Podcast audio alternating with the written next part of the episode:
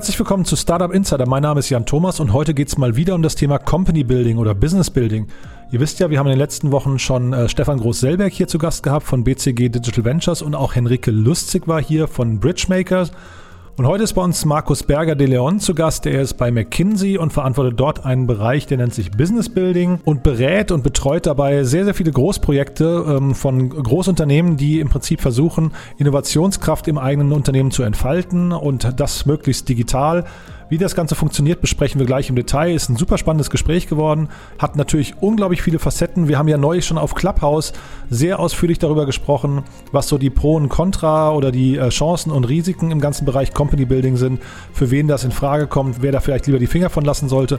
Und das Ganze vertiefe ich jetzt eben nochmal mit der McKinsey-Brille mit Markus Berger de Leon. Wir legen gleich los, doch ich möchte kurz hinweisen auf den Partner der heutigen Sendung und das ist OMR Reviews. Und äh, Wahrscheinlich kennt ihr das schon, denn Philipp Westermeier ist ja mit seinem Team hier ziemlich omnipräsent in der Startup-Szene und äh, haben auch OMR-Reviews ja schon ziemlich gepusht. Aber ich persönlich bin total beeindruckt und vor allem auch, ich ziehe meinen ganz tiefen Hut davor, was äh, Philipp mit seinem Team da in der Corona-Krise auf die Beine gestellt hat. Denn man darf nicht vergessen, OMR ist ja eigentlich bekannt für diese mega coole, riesengroße, 50.000 Mann umfassende Konferenz, die ja jetzt zum zweiten Mal nicht stattfinden konnte. Und äh, sich dann hinzustellen und zu überlegen, was ist denn eigentlich der Nukleus oder der, der Kern dieser Konferenz und dann auf die Idee zu kommen, zu sagen, naja, da geht es um äh, Stände, da geht es um Gespräche, da geht es um Informationen, da geht es darum, sich darüber zu informieren, welche Software eigentlich zu mir passen könnte und das dann umzumünzen in eine Plattform, die letztendlich äh, ja digital funktioniert, ganzjährig funktioniert und mittlerweile glaube ich auch sehr sehr etabliert ist. Also ich glaube, es gibt fast 5000 Reviews dort mittlerweile zu ich würde mal schätzen so circa 30 Kategorien das heißt, wenn ihr zum Beispiel euch mit dem Thema Marketing Automation oder CRM oder CMS oder wie auch immer, also egal welches Tool euch gerade einfällt, äh, ob es Videoconferencing sind oder Online-Marketing-Tools oder irgendwelche Optimierungstools, also was immer euch gerade einfällt, Philipp hat zu Recht gefragt, man findet 4000 Seiten, wo man Flüge oder Hotels buchen kann, aber man findet wenig bis keine Seiten, wenn man ein teures Investment in eine Software tätigen möchte, mit der man dann auch noch jeden Tag quasi zu tun hat. Äh, ihr kennt das selbst. Es ist total nervig, wenn man jeden Tag mit der falschen Software verbringt. Und wenn ihr also in eurem Tagesgeschäft Software einsetzt, dann könnt ihr zum einen jetzt mal zu OMR Reviews äh, gehen und mal schauen, ob es die richtige Software ist. Oder falls ihr Software sucht oder überlegt, was ihr besser machen könntet, dann ist das auch auf jeden Fall die richtige Anlaufstelle. omr.com-reviews ist die URL dazu. Insgesamt 500 Tools wurden getestet. Ich habe alles, was wir im Einsatz haben, dort gefunden. Und äh, ja, wie gesagt, das, man kann es dann nochmal kritisch hinterfragen, ob es genau das Richtige ist. Man sieht, was andere Nutzer darüber denken. Von daher mein großer Tipp, einfach mal vorbeischauen, omr.com-reviews. Und äh, ja, vielen Dank an OMR für die tolle Unterstützung von diesem Podcast hier. Und in diesem Sinne gehen wir rein ins Gespräch mit Markus Berger de Leon von McKinsey zum Thema Company Building. Herzlich willkommen bei uns. Hallo Markus. Hallo, Jan, freue mich sehr, hier zu sein. Ja, ich freue mich auch, dass du da bist. Ich hatte ja Karel Dörner von euch mal zu Gast vor etwa einem halben Jahr und ähm, da habe ich ein ähnliches Muster gesehen, denn der kommt auch aus der Startup-Welt und ist jetzt bei McKinsey. Äh, ähnliches ist ja bei dir. Vielleicht kannst du dich mal vorstellen und auch daran erzählen, wie kommt jemand aus der Startup-Welt, wie, wie kommt es dazu, dass du dann bei McKinsey landest? Sehr gerne, ja. Also Markus Berger de Leon, ähm, 47 äh, aus Berlin, bin jetzt seit sechs Jahren bei McKinsey, äh, bin ursprünglich mal gekommen, um etwas aufzubauen, was wir bei McKinsey, McKinsey Digital Labs äh, genannt haben, wo es also darum ging, tatsächlich, ich nenne es mal hands-on, digitale Fähigkeiten aufzubauen. Das heißt, ich habe ein Team aufgebaut aus Designern, Product Ownern, Architekten, Software-Developern ähm, und habe aber dann sehr schnell, sag mal, neben der Digitalisierung von Customer Journeys und, und, und digitalen Transformationen für Klienten vor allen Dingen auch wieder das Thema Business Building äh, aufgebaut äh, bei McKinsey und das verfolgt mich natürlich mein ganzes Leben lang. Ja, ich würde mich eigentlich mal als Unternehmer bezeichnen. Das heißt, ich habe 15 Jahre vor McKinsey äh, diverse Startups, äh, vor allen Dingen in Deutschland, aufbauen und leiten dürfen äh, Jamba kennen wahrscheinlich die einen oder anderen. Also sehr, ich habe von den frühen äh, Erfolgsgeschichten mitgemacht, ja, aber auch äh, selbst das Erlebnis gehabt, äh, ein Unternehmen der ersten Internetwelle gehabt zu haben, was zum Beispiel durch eine Insolvenz gegangen ist. Das heißt, ich habe, glaube ich, so die Höhen und Tiefen des Unternehmerdaseins schon erleben dürfen. Wie, also man sieht jetzt, wenn man dir auf LinkedIn folgt, Markus, dann sieht man, dass du an der Startup-Szene aber trotzdem noch ein hohes Interesse hast. Du bist da total, äh, total nah dran. Wie guckst du denn auf die Startup-Szene heute? Äh, ich glaube, ähm, also mich bewegt sozusagen das ganze Thema Unternehmertum und, und äh, Digitalisierung, glaube ich, sehr, sehr stark. Ja, äh, und insofern freue ich mich total natürlich zu sehen, also gerade was wir in Deutschland und Europa ja, dafür eine enorme Entwicklung in den letzten Jahren genommen haben. Ja, also wenn ich mir überlege, als ich Ende 2002 nach Berlin gekommen bin ja, und mir jemand damals erzählt hätte, was sozusagen jetzt die Entwicklung äh, in den letzten dann jetzt schon fast 20 Jahren sein würde, ja, dann hätte ich denjenigen, glaube ich, äh, für verrückt äh, erklärt. Ähm, ja, weil das ja, das ist immer sehr, sozusagen so unser Traum damals, ja, war ja, dass das ein total relevanter Wirtschaftsbereich wird, äh, nicht zuletzt auch äh, für Berlin, ja, und dass wir äh, einfach große neue Companies äh, in Deutschland äh, aufbauen können. Ja, und äh, das ist ja ähm, äh, gelungen ja, und ein Stück weit daran beteiligt gewesen zu sein, weil das sozusagen so aus dem Ökosystem von Yamba, StudiVZ, ja, der eine oder andere Gründer auch herausgekommen ist, ja, äh, macht mich ein Stück weit auch stolz tatsächlich. Mhm. Ja, ich glaube, wenn man Yamba, wenn man da drauf schaut, dann ist das so ein bisschen in klein die PayPal-Mafia, ne? Äh, ja, könnte man durchaus, könnte man durchaus so nennen. Ja, ähm, das ist schon ein sehr signifikanter, äh, signifikantes Stück, sagen wir, deutsche Internetgeschichte gewesen, die wir da geschrieben haben. Hm. Wir sprechen jetzt heute einen Tag, nachdem Bayern gegen Paris Saint-Germain verloren hat. Ja. Das äh, tut dem Bayern-Fan natürlich sehr, sehr weh. Das ja. weiß ich, dass du Bayern-Fan bist, das habe ich gesehen.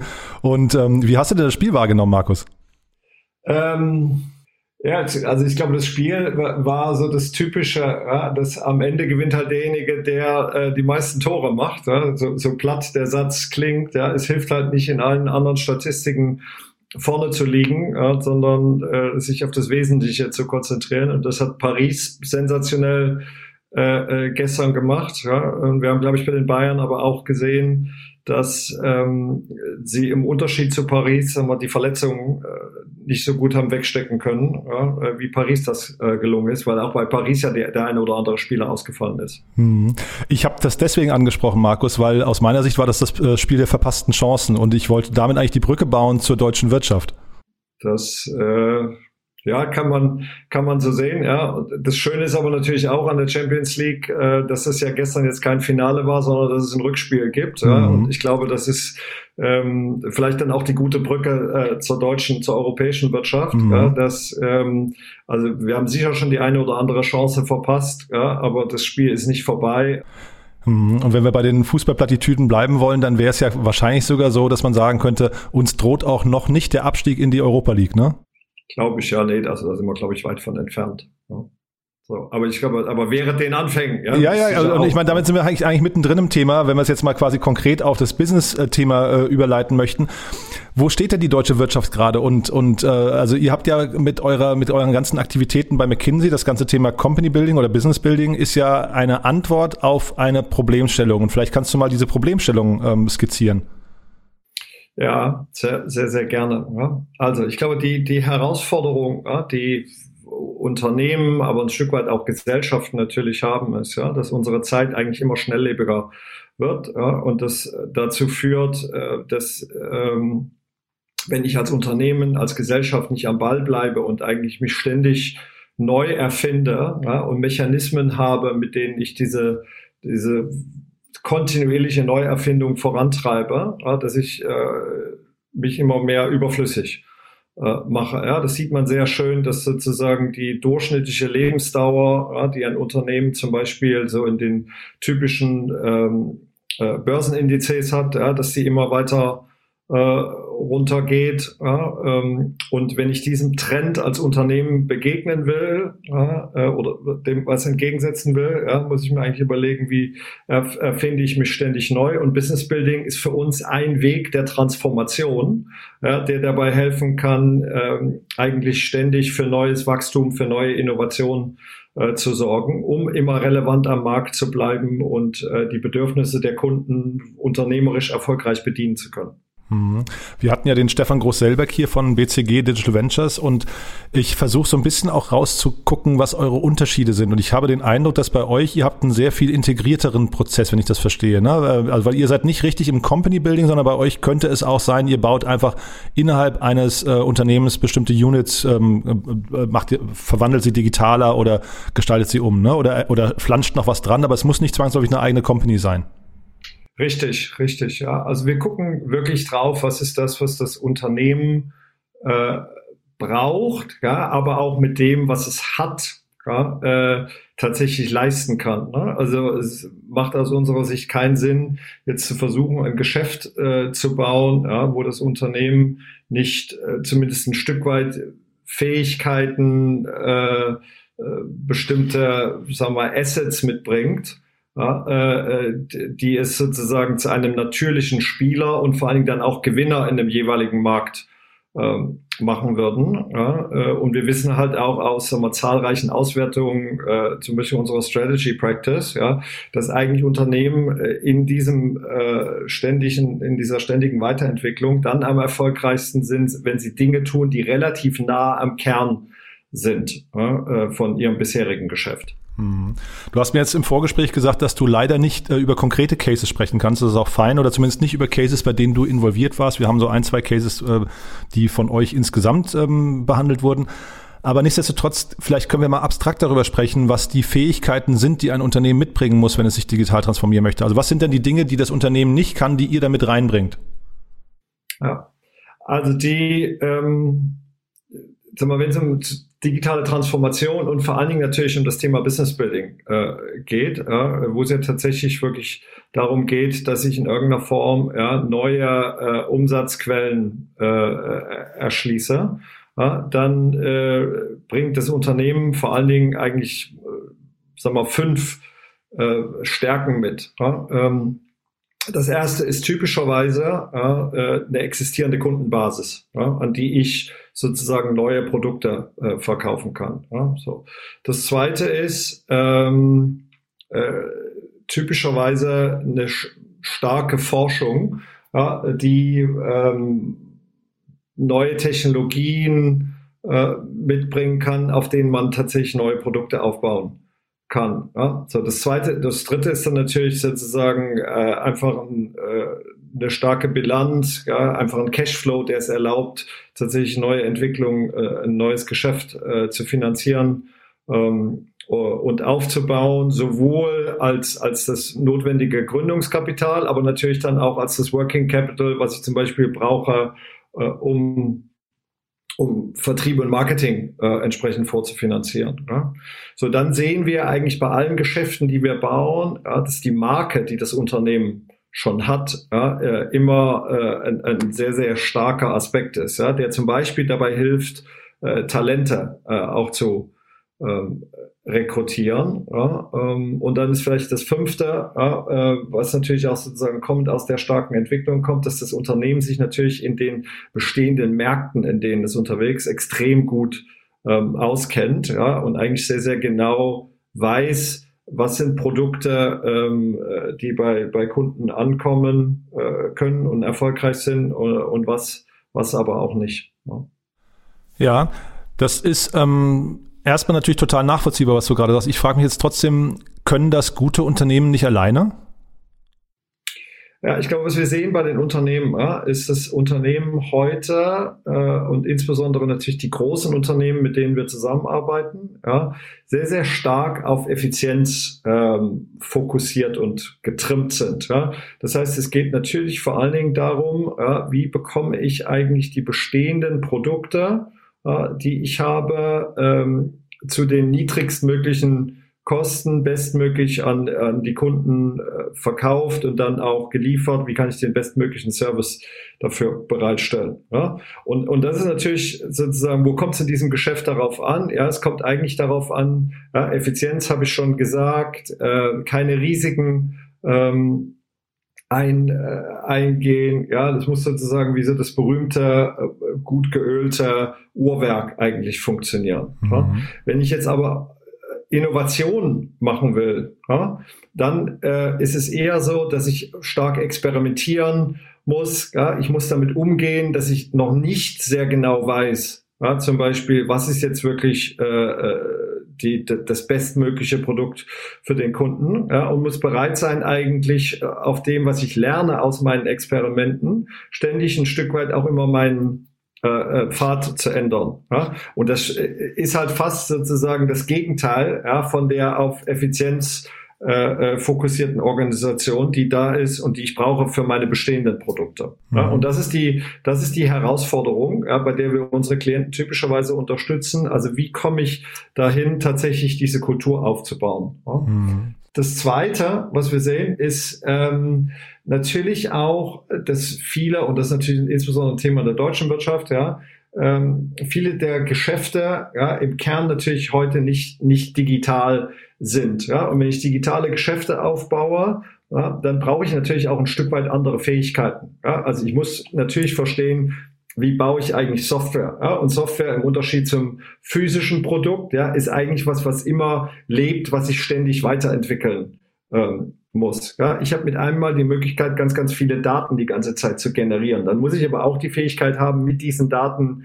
äh, äh natürlich irgendwas zu machen und darauf meine Entscheidungen äh, zu, äh, zu verändern. Ja? Und all das ist eher etwas, ja, was fast in Real-Time jeden Tag äh, passieren muss. Ja? Und auch das bedingt eigentlich eine gewisse Kulturänderung. Ja? Und dabei helfen wir, diese Kultur ähm, aufzubauen.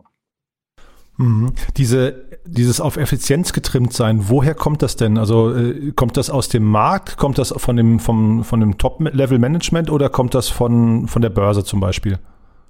Ich glaube, das ist die ureigenste Natur, möchte ich mal fast sagen, des Unternehmers. Ja, dass er natürlich ja, sozusagen äh, in, einer, in, einer, in einem Unternehmen, was auf äh, Profit am Ende des Tages fokussiert ist, ja, sich überlegt, wie kann ich eigentlich die Leistung, die wir erbringen, äh, bestmöglich tun, ja, was natürlich heißt, eigentlich zu den geringsten Kosten, den geringsten äh, Fehlern, mhm. ja, und dementsprechend ähm, äh, fokussiere ich mich natürlich genau darauf, dass das zu tun. Ja? Mhm. Und nicht mhm. zuletzt ist ja das, das auch, was wir als Konsumenten haben wollen. Ja? Also worauf, was, was ist denn das, was wir als Konsumenten schätzen? Ja? Wir schätzen Produkte, die genau das tun, was sie tun sollen, ja, und uns bestmöglich äh, äh, zu günstigsten Preisen äh, auf der einen Seite angeboten werden, gleichzeitig aber auch mit einem Serviceversprechen, ja, also was äh, Logistik und sowas alles äh, angeht. Ja, insofern sind nicht zuletzt wir als Konsumenten auch diejenigen, die das sozusagen am meisten schätzen. Ja, und die Unternehmen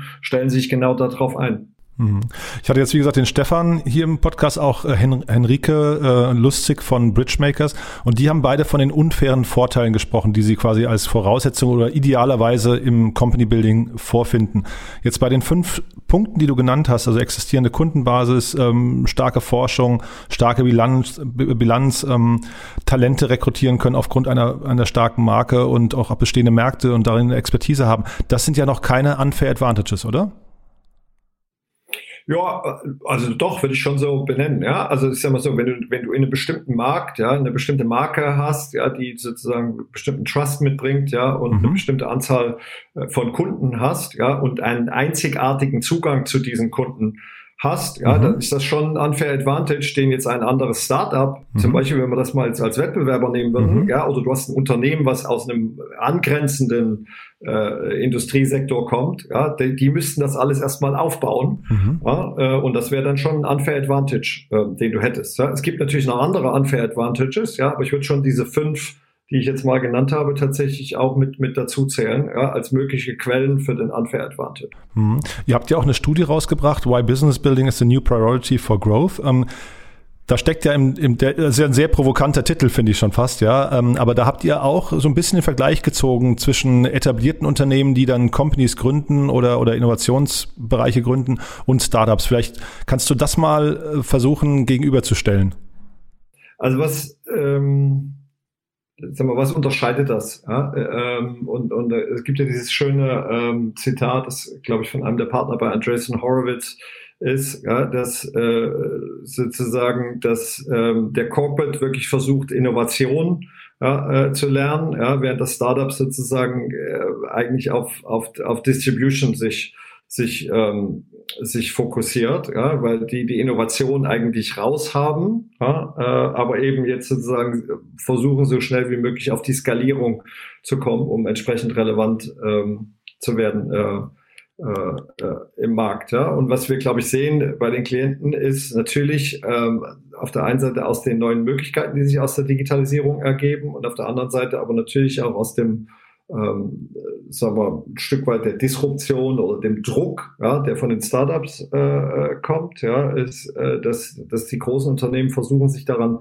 anzupassen und an der äh, die Innovation mit selber ähm, äh, zu treiben ja, äh, basierend auf den äh, Assets, die sie haben. Ja, und vor dem Hintergrund ja, ist es dann, glaube ich, nicht verwunderlich, dass zum Beispiel inzwischen äh, um die 50 Prozent der Unternehmen äh, sagen, ähm, dass äh, für sie New Business Building äh, ne, ne, eine der Top drei Prioritäten ist, ja, äh, weil natürlich alle auf der Suche sind, wie schaffe ich es eigentlich, diese Kultur bei mir im Unternehmen zu etablieren, die mir ermöglicht, schneller Innovationen zu entwickeln und dann tatsächlich auch zu skalieren.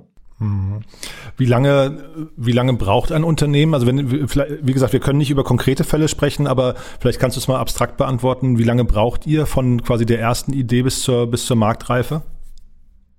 Das hängt natürlich immer sehr vom Geschäftsmodell ab, ja? ähm, aber typischerweise ist immer so eine Reise für eine konkrete Idee ja, ähm, äh, irgendwo zwischen 18 und 24 Monaten. Ja? Du kannst eigentlich sagen, dass in der Regel nach sechs bis zwölf Monaten sozusagen das erste MVP fertig ist und dann den Markt äh, geht. Ja, und dann kommt natürlich die sehr, sehr wichtige Phase eigentlich der Etablierung des Product Market Fits und der, und der Skalierung, ja, was dann sozusagen dann nochmal die weiteren ähm, Monate ja, hin zu den 18 bis 24 erklärt. Ja.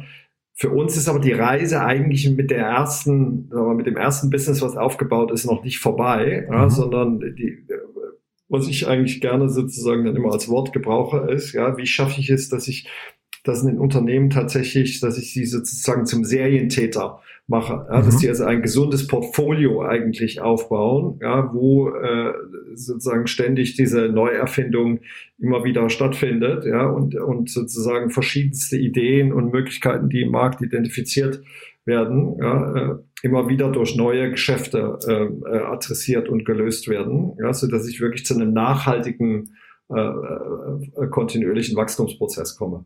Das hat man in eurer Studie auch gesehen, wenn ich es richtig in Erinnerung habe, da wurden das fast so Pareto-mäßig, ne? Da wurden, glaube ich, ein Großteil, ich glaube so zwei Drittel der Unternehmen, ähm, die gegründet wurden von Corporates, wurden von nur 20 Prozent der Corporates gegründet. Ne? Das heißt, man sieht da schon gewisse Serientäter.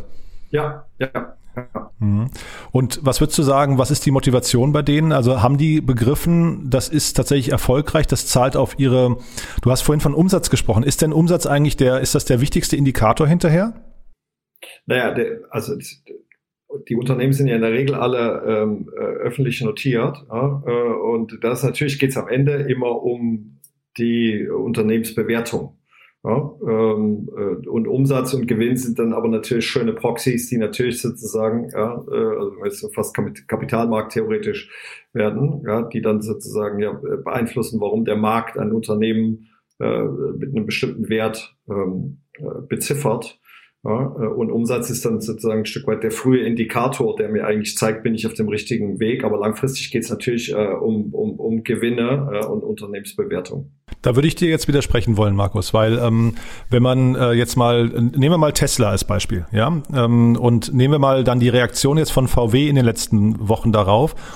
Ich glaube, VW hat jetzt, äh, ohne dass sich der Umsatz signifikant geändert hat, hat aber begriffen, dass man besser werden muss im Storytelling. Weißt du? Ja, aber was der, ja? was der Kapitalmarkt ja jetzt macht, ist ja das Storytelling in ähm, zukünftige Umsätze und Gewinne zu übersetzen. Total, da bin ich bei dir. Ja. ja. Aber deswegen frage ich gerade, was ist die Bemessungsgrundlage für Erfolg? Weil diese, also eine Zukunft, also die Zukunft zu verkaufen, ist ja noch kein Umsatz. Das ist ja quasi eher eine glaubhafte Story zu entwickeln.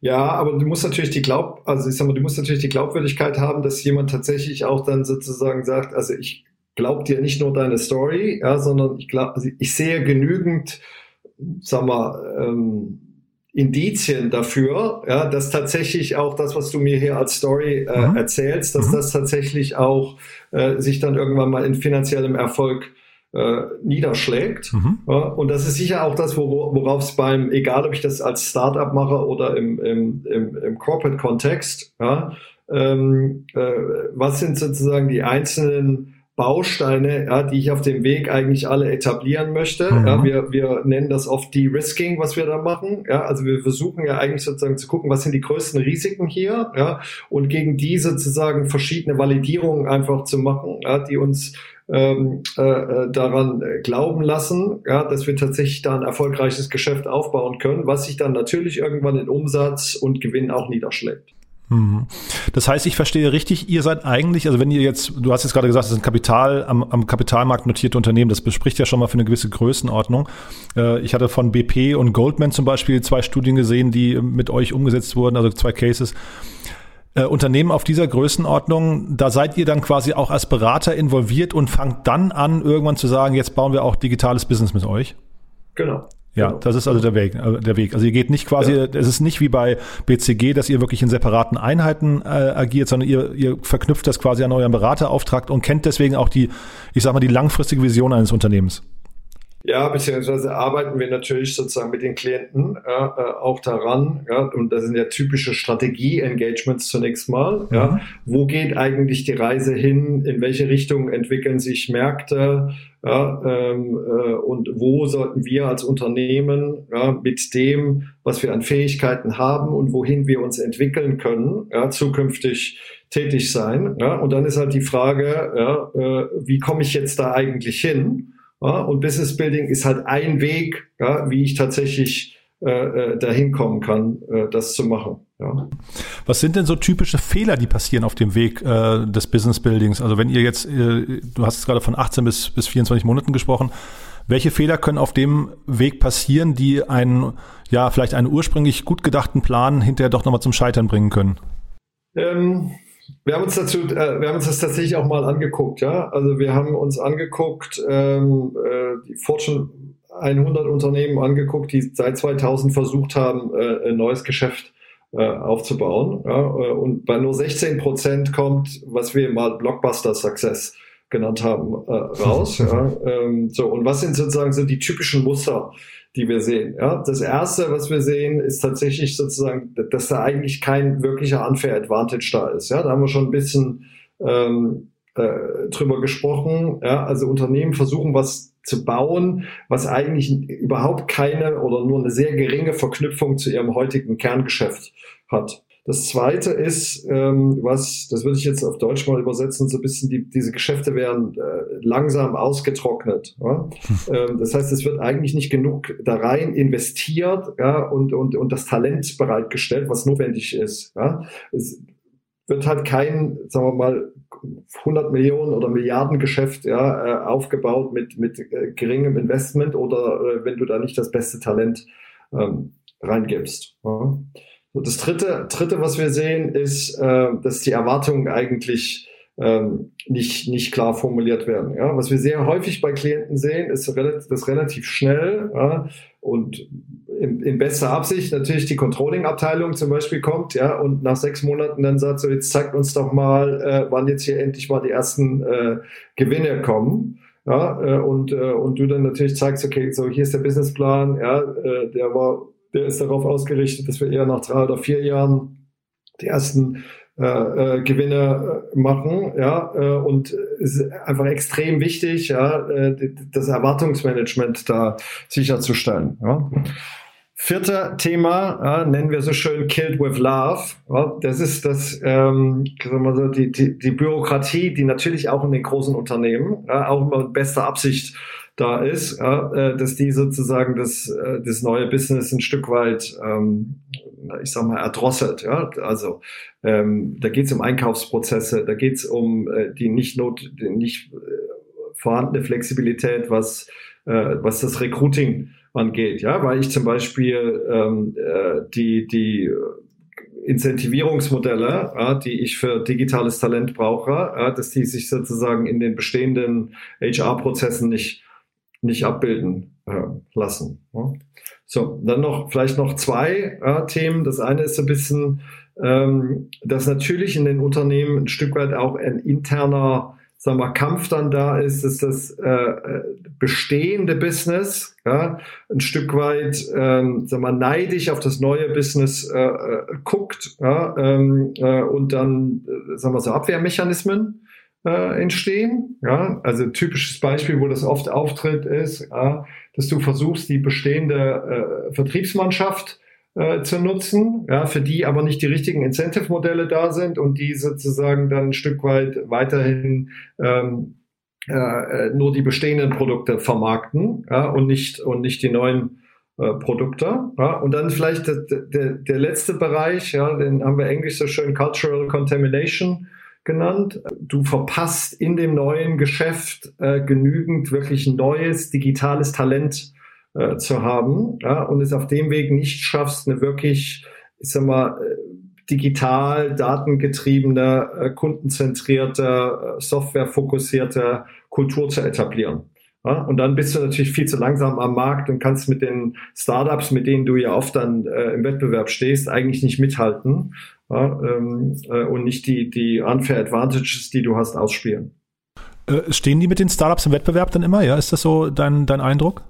Ja, es gibt zumindest, sagen wir so, eigentlich für, für jedes Geschäft, äh, was, was wir bauen, ja, und was ich auch sehe, was andere bauen, ja, gibt es auch immer wieder natürlich Startups. Ja. Also das glaube ich, äh, generell, sagen wir so, die Erfahrung als Unternehmer. Ja? Also wenn du der Einzige bist, der ein bestimmtes Geschäft oder einen bestimmten Markt versucht zu adressieren, ja, dann würde ich mir Sorgen machen, weil es äh, für mich eigentlich immer ein guter Indikator ist. Also wenn es da Wettbewerber gibt, ja, dann heißt das, ähm, das ist ein Stück weit fast eine Bestätigung, ja, mhm. äh, dass andere auch die Opportunity sehen ja, mhm. und äh, ein ähnliches Kundenproblem versuchen. Mhm. Ähm, zu lösen. Ja, und dann sind da natürlich auch Startups da, ja, weil natürlich auch die, die Startup-Unternehmer und die Venture Capitalists dann die Opportunity sehen. Mhm.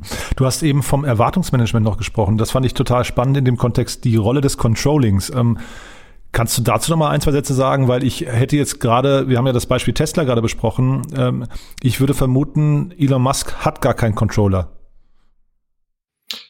Ähm, er, er, nennt, ohne das jetzt genau zu wissen, ja, aber ähm, also meine Hypothese wäre, ja, dass er natürlich trotzdem ja, ja, sehr, äh, sehr genau seine Zahlen äh, äh, managen wird mhm. ja, ähm, und, äh, und uns dafür auf jeden Fall äh, äh, Leute bei Tesla geben wird, die da auch sehr genau äh, drauf gucken. Ja, ähm, also ich glaube, wenn du die Autos anguckst, was die sonst machen, ja, dann gucken die schon sehr, sehr genau, glaube ich, auf die mhm. Unit Economics Total, ja, ja. Äh, und arbeiten daran, arbeiten daran, ja, wie können sie, wie können sie da immer äh, besser werden. Ja, die nennen mhm. das dann vielleicht nicht Controlling, ja, mhm. das weiß ich nicht. Ja, aber ich glaube, es gibt da auf jeden Fall auch Leute, die genau diese Rolle einnehmen. Mhm.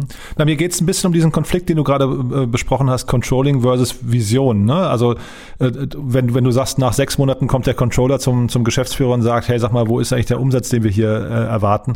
Und ob das nicht hinterher äh, in so einem, wenn wir hier vielleicht über Storybuilding eigentlich sogar sprechen, ob das da nicht sogar hinterher ein, äh, weiß nicht, Auslaufmodell sein müsste?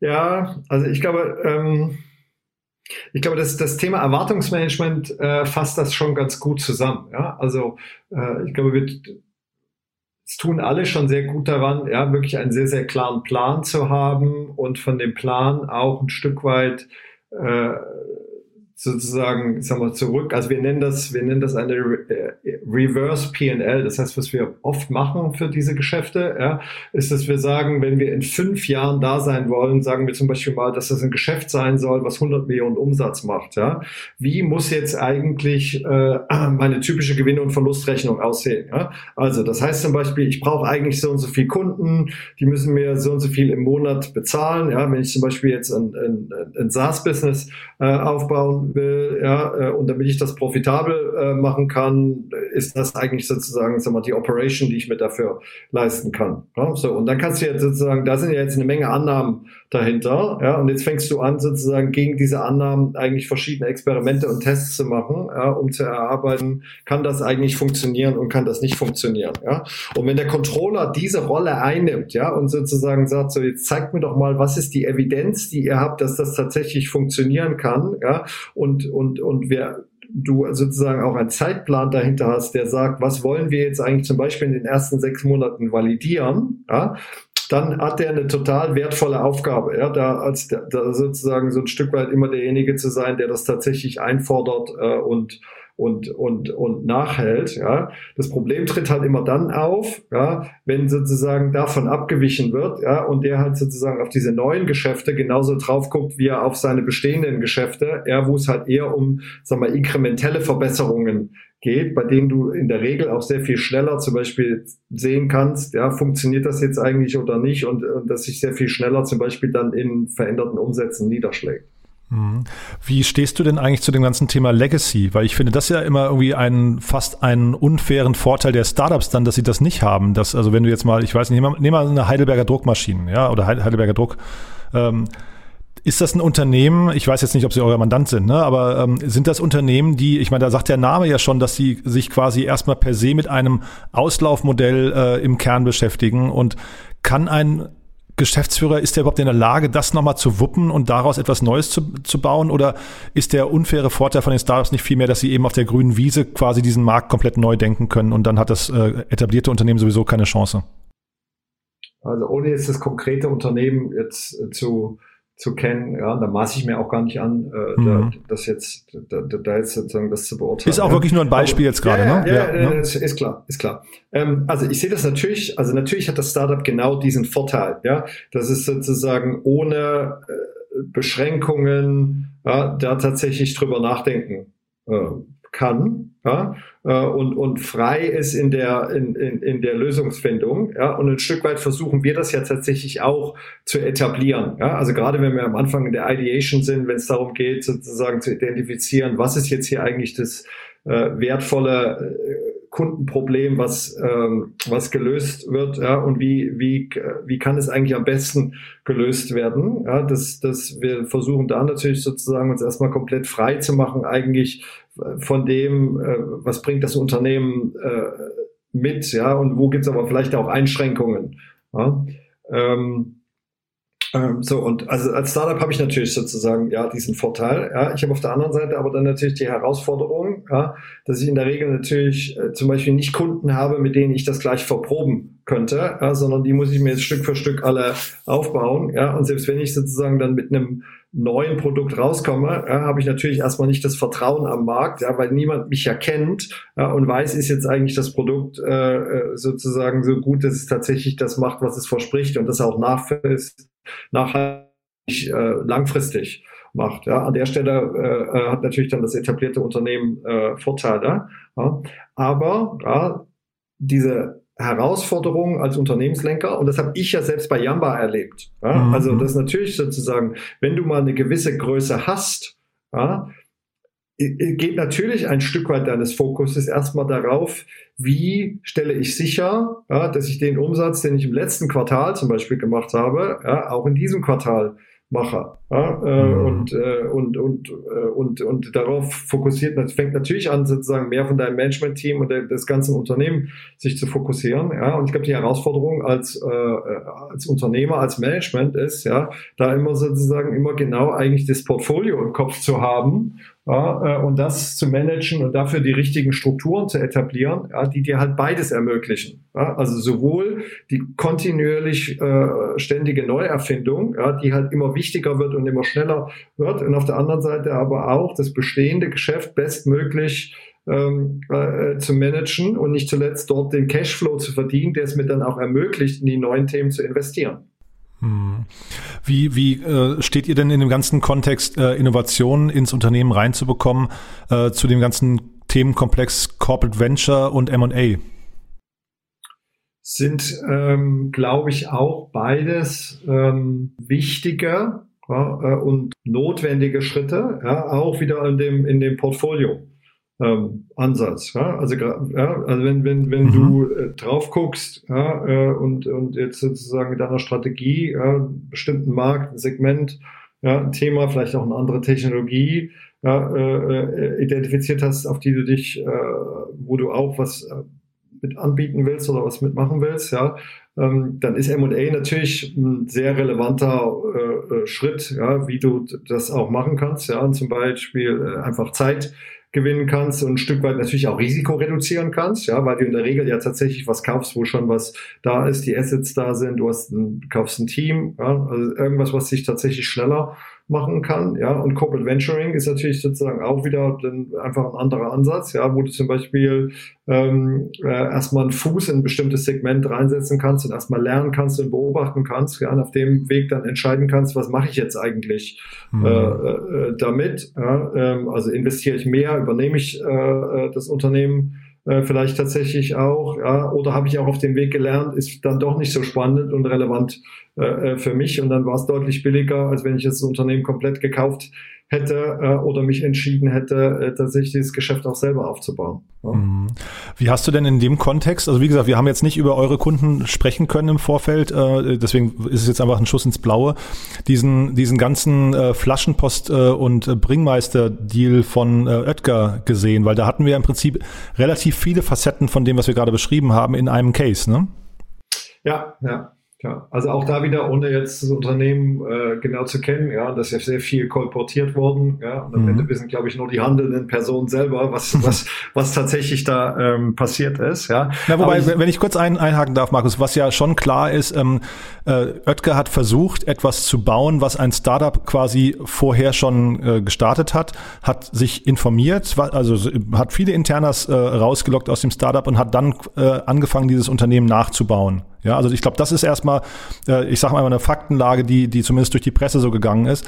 Äh, das heißt, das ähm, äh, Flaschenpost war zuerst da und dann hat Oetker versucht, das Gleiche zu bauen, hat darin aber ein strategisches Interesse gesehen und das darauf will ich eben hinaus, weil das ist ja im Prinzip eigentlich jetzt genau Business Building.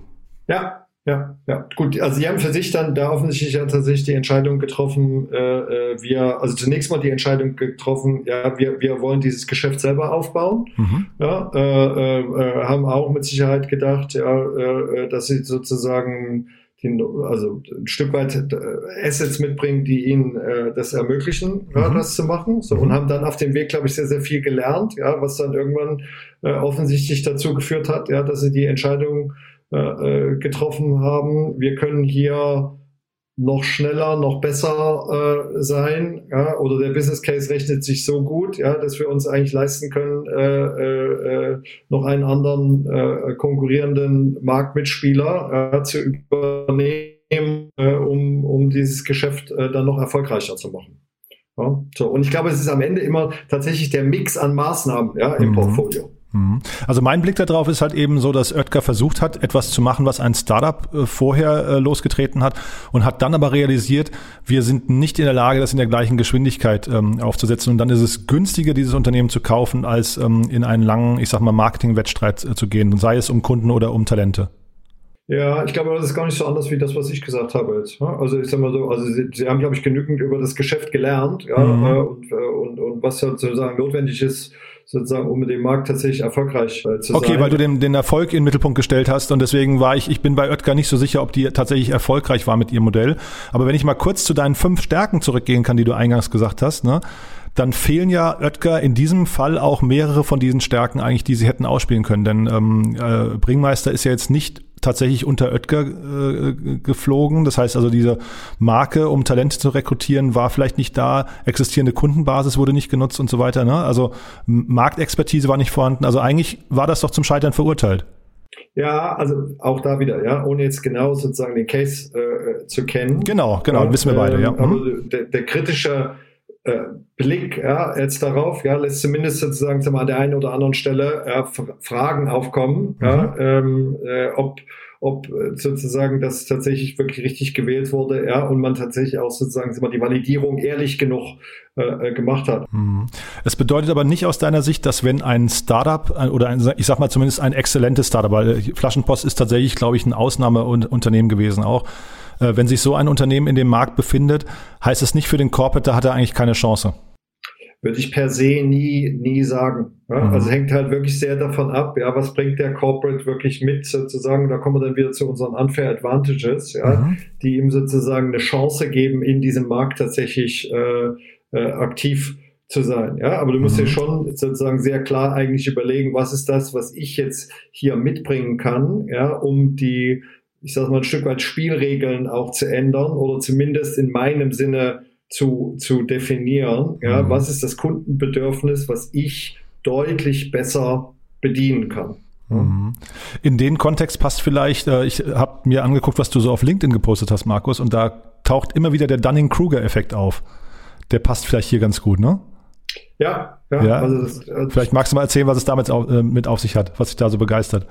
Ja, naja, das ist die, also es ist ja die Herausforderung, die ich sozusagen habe, ja, wie ich als Nicht-Experte oder Experte ja, äh, auf einen bestimmten auf ein bestimmtes äh, äh, Thema äh, drauf gucke, ja, mhm. und im Prinzip sozusagen so ein Stück weit wie, also sozusagen, also wenn ich gar nicht über, gar nichts über ein Thema weiß, ja, dann äh, sagen wir, sind wir äh, fast zu optimistisch ja, in unserer ähm, Einschätzung ja, äh, von, dem, von dem Thema, ja, weil wir halt äh, aus Bruchstücken von Informationen äh, äh, uns zusammenreimen ja, und, und glauben genug äh, zu wissen darüber. Ja, und je mehr ich eigentlich sozusagen anfange, über ein Thema zu lernen, desto mehr habe ich fast das Gefühl, dass ich fast ein Stück weit immer weniger weiß, ja, weil sozusagen vor mir sozusagen sagen wir so der große Berg an Informationen sich auftut.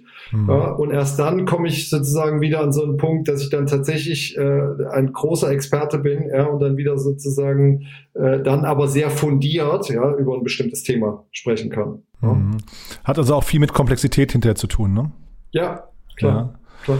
Ähm, und dann sag mal vielleicht noch mal ganz kurz, Markus, das Thema Covid. Ähm, wie hat denn das eigentlich eure Branche jetzt verändert? Also siehst du denn, also ich sag mal, oder auch dann, also eure Marktzugänge, siehst du denn, dass vielleicht die Nachfrage nach euren Leistungen stark gestiegen ist, weil jetzt plötzlich Unternehmen aufwachen und sagen, Digitalisierung ist eigentlich ein Thema, das wir ein bisschen verschlafen haben und jetzt irgendwie höher auf die Agenda setzen müssen?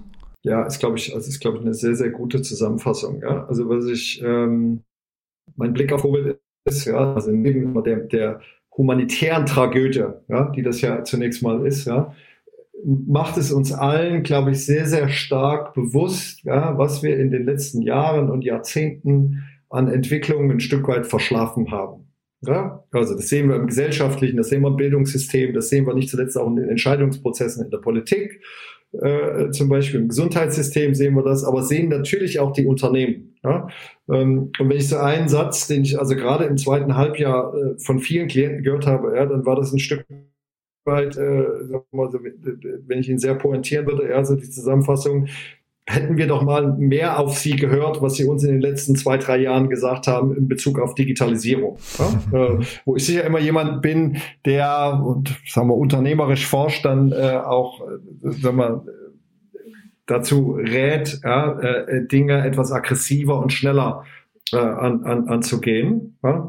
Ähm, und ein Stück weit das jetzt ja die Unternehmen sozusagen alle sehr sehr klar gesehen haben, mhm. ja, äh wie viel Nachholbedarf ja, sie bei der Digitalisierung haben, ja, äh, um äh, nicht zuletzt mit den Herausforderungen, die durch Covid jetzt ein Stück weit nochmal beschleunigt worden sind, ja, aber auch mit den Möglichkeiten, die sich daraus natürlich ergeben, ja, äh, entsprechend umzugehen. Ja, und das sieht man ja im Vertrieb äh, und, und Marketing, das äh, sieht man bei äh, alles, was sozusagen Software- und datengetriebene Geschäftsmodelle ähm, äh, angeht, ja, ähm, äh, auch in der Art und Weise, wie, wie Teams eigentlich äh, vor Ort, aber auch remote zusammenarbeiten. Ja, an all den Punkten ja, haben wir ja durch äh, die Corona-Krise jetzt einfach extrem viel äh, äh, gelernt, ja, und nicht zuletzt aber auch gesehen, ja, zu was sind wir in den Unternehmen eigentlich auch fähig, ja. Also ich sehe das nicht zuletzt auch sozusagen einfach auch an, als ein äh, sagen wir, ein sehr, sehr positives Beispiel an. Ja, wir haben ja alle eigentlich es geschafft, uns sehr, sehr schnell ja,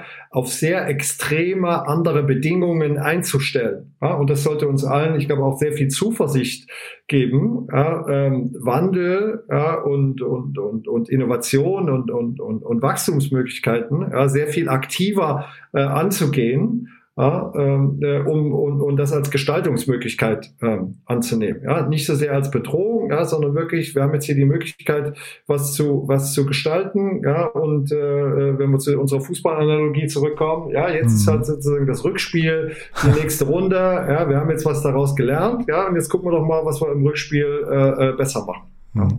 Es wäre eigentlich ein schönes Schlusswort, Markus, aber ich will ein, eine Frage noch hinterher schieben und zwar, ähm, du hast eine Webseite, die heißt datensammler.net, habe ich gesehen, ja? Mhm. Und sehr man, alt. Ja. Die ist sehr alt, ja, aber man sieht auch, wenn, wenn du dich, wenn man dir auf LinkedIn folgt, man sieht, dass du dich sehr mit dem Thema Daten halt eben beschäftigst. Und vielleicht kannst du noch einmal gegenüberstellen, also wenn wir über Digitalisierung sprechen, was heißt das eigentlich konkret? Also A mit Blick auf Daten und dann haben wir ja in, in Deutschland oder auch generell, äh, auch, auch äh, international, UiPath ist gerade mit 35 Milliarden bewertet worden, aber jetzt gestern hatten wir im Podcast den Gründer von Brighter, die haben eine 400 Millionen Dollar Bewertung mittlerweile. Äh, Camunda hat gerade, glaube ich, eine 80 Millionen Runde abgeschlossen. Signavio ist verkauft von der SAP. Also diese ganzen Process Automation Geschichten nehmen immer mehr zu und vielleicht kannst du das nochmal gerade einordnen. Also Daten was macht man mit Daten? Wie wichtig sind Daten? Und dann eben das Thema äh, Automatisierung. Ja, ja.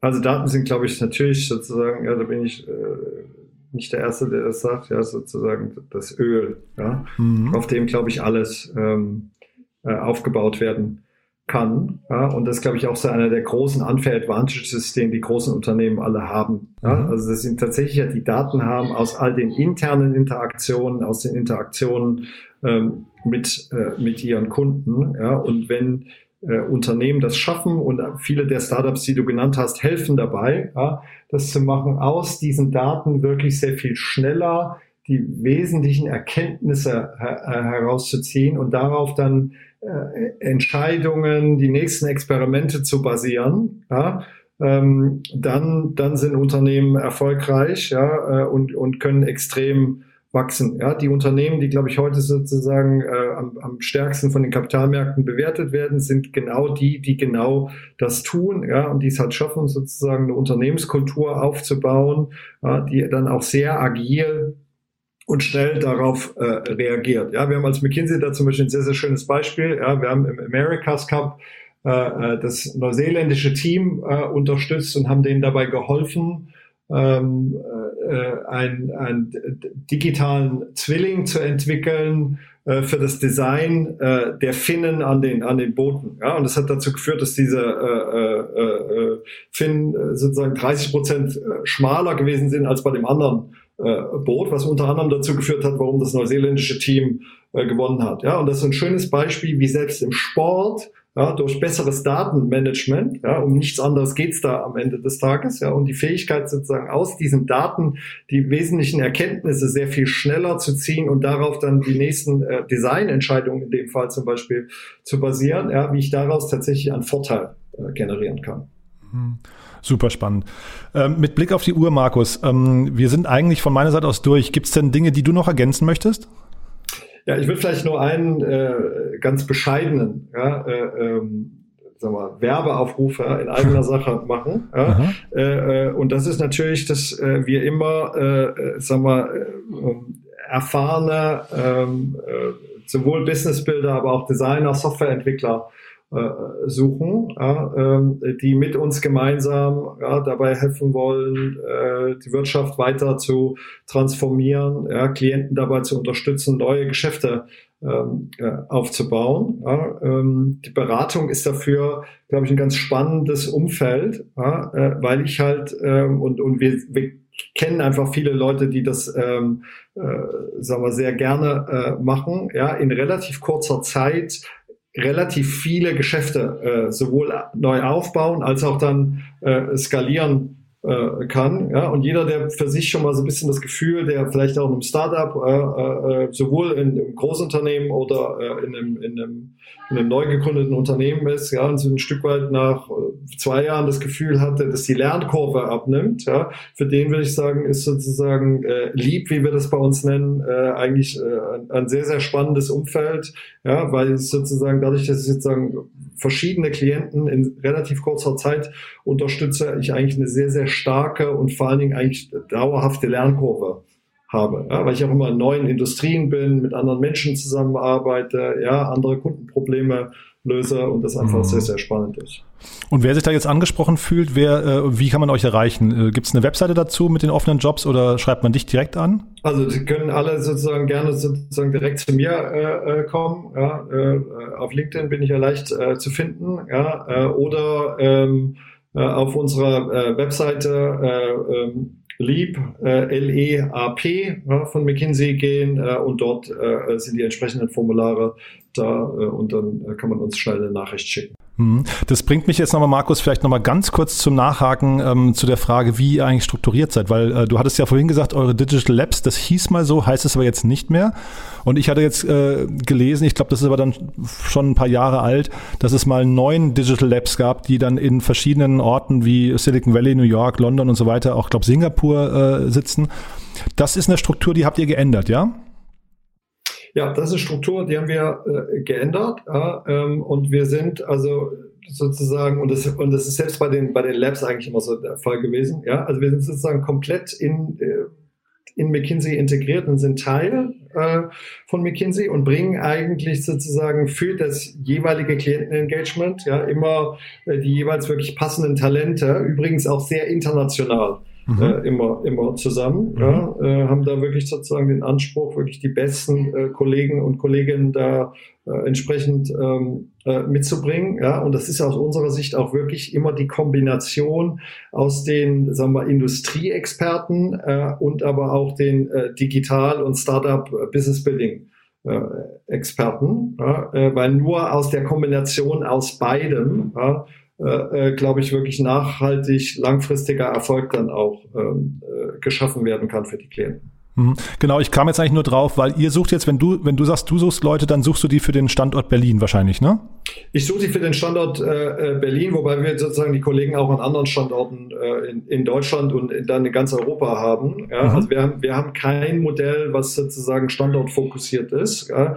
Das heißt, wir können für Klienten, also wir haben tatsächlich ein eigenes Studio, in dem wir in, in Berlin ja, ganz konkret äh, zum Beispiel diese neuen äh, Geschäfte für Klienten bauen. Wir tun das aber auch an jedem anderen Ort äh, in, in, in der Welt. Ja, wir sind also kein, äh, wir, sagen wir, glauben, ja, dass es für die neuen Geschäfte ja, sehr viele verschiedene Standorte geben kann ja, und gucken dann eigentlich immer mit dem Klienten gemeinsam, was ist jetzt eigentlich der richtige Standort für dieses Geschäft. Da spielt es natürlich immer eine große Rolle, wo bekomme ich die Talente her. Ja, übrigens, was in Zeiten von Corona deutlich abgenommen hat, ja, weil ich sozusagen ähm, auch da natürlich über sozusagen komplett remote und virtuelle Teams äh, äh, nochmal nachdenken kann. Ja, das heißt, ich kann mit einmal auch wieder an sozusagen so den typischen, sagen wir, mittelständischen Orten, ja, die in Deutschland äh, sehr sehr typisch noch sind, ja, kann auch da sozusagen mir mit einmal wieder vorstellen, ein erfolgreiches digitales Geschäft ähm, aufzubauen mhm. ja, ähm, äh, und entscheiden das dann sozusagen entsprechend flexibel und dementsprechend spielt es auch keine Rolle, ja, ob jetzt jemand in München ist äh, und von dort äh, äh dann zum Klienten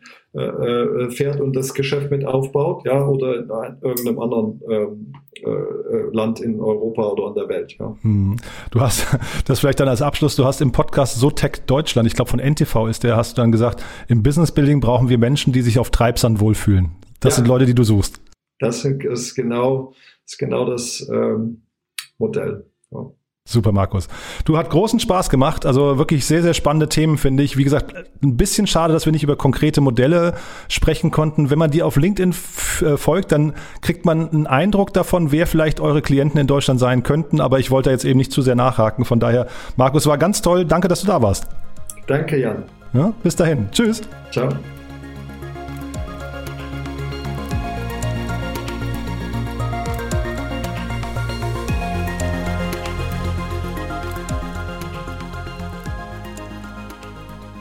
Ja, das war's. Wir sind durch für heute. Das war Markus Berger de Leon von McKinsey und ich hoffe, es hat euch genauso viel Spaß gemacht wie mir. Ich kann euch nochmal die anderen beiden Folgen mit Stefan Groß-Selbeck von BCG Digital Ventures und Henrike Lustig von Bridgemakers ans Herz legen. Das waren auf jeden Fall auch zwei sehr spannende Gespräche. Man kriegt einen guten Blick und ein gutes Gefühl dafür, wenn man ein sich transformierendes Unternehmen von außen betrachtet und mal überlegt, welche Stellschrauben gibt es da, um dafür zu sorgen, dass dieses Unternehmen in Zukunft auch noch geschäftsfähig oder unternehmens- oder wettbewerbsfähig sein könnte.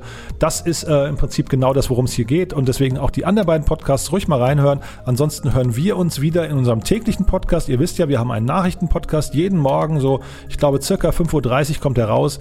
Äh, die Zusammenfassung des Vortages, ziemlich cool und dann auf jeden Fall auch jeden Tag ein Investor, mit dem wir die Investments des Tages durchgehen.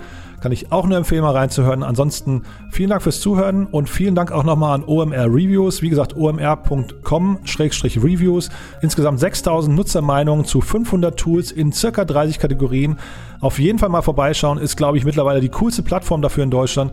Wir nutzen sie auf jeden Fall, wenn wir Entscheidungen treffen möchten, welche Software in den Einsatz kommt oder um einfach mal zu challengen, ob wir wirklich die richtige Software gerade benutzen. In diesem Sinne, vielen Dank an euch, vielen Dank an OMR, vielen Dank an Markus für das tolle Gespräch und ja, bis bald. Ciao.